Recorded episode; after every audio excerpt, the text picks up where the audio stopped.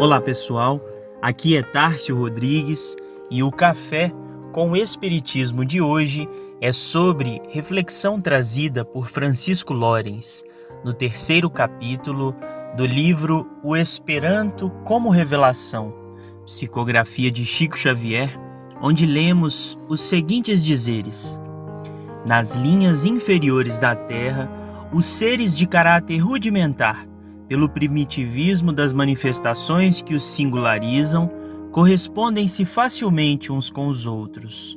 Os bovinos de uma pastagem síria berram de modo análogo aos brutos da mesma espécie numa estância chilena, e o gemido de um cão em Londres é idêntico em tudo ao choro esganiçado de um cão em Tóquio. Do fonema, porém, a linguagem articulada vigem milhares de séculos, marcando a peregrinação da inteligência. Se o animal diante do homem está limitado ao cubículo da interjeição, o homem perante o anjo ainda está preso ao cárcere verbalístico. Por essa razão, entre as criaturas encarnadas e entre as criaturas desencarnadas, apesar da reflexão mental em conteste, a linguagem é veículo ao plasma criador do pensamento, estendendo-o ou enquistando-o conforme o raio de ação em que se demarca.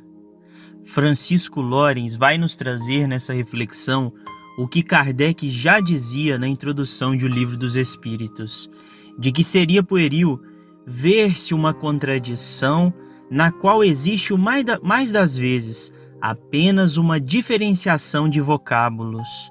Os espíritos superiores não se preocupam com a forma.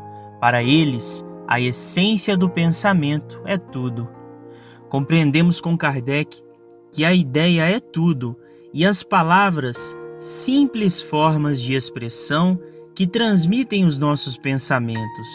Mas se as palavras são as imagens que nos utilizamos para expressar essas ideias ou esses sentimentos, são também o mecanismo pelo qual envolvemos e somos envolvidos pelos que nos cercam, partilhando ou induzindo os outros com as capacidades de expandir ou de enquistar que nos são próprias. Surge então o mútuo entendimento e a concordância como objetivos de nossa permuta de pensamentos, tendo em vista a solidariedade que nos regem os destinos. A expressão é ferramenta de intercâmbio que deve ser utilizada objetivando o bem, a concórdia e o esclarecimento, pois ninguém aprende entre irritações e o cristão sincero sempre encontra um meio de convencer sem muitas discussões. Assim finalizamos com a reflexão de Emmanuel no capítulo 26 do Livro da Esperança, quando ele nos diz: Não comentes o mal, senão para exaltar o bem. Quando seja possível extrair essa ou aquela lição que ampare a quem lê ou a quem ouve, enobrecendo a vida.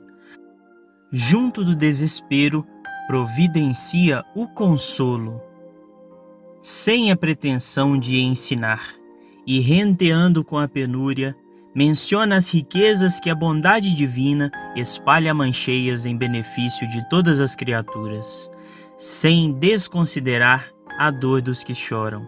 Ilumina a palavra, deixa que ela te mostre a compreensão e o amor aonde passes, sem olvidar o esclarecimento e sem prejudicar a harmonia o Cristo edificou o Evangelho por luz inapagável nas sombras do mundo, não somente agindo, mas conversando também.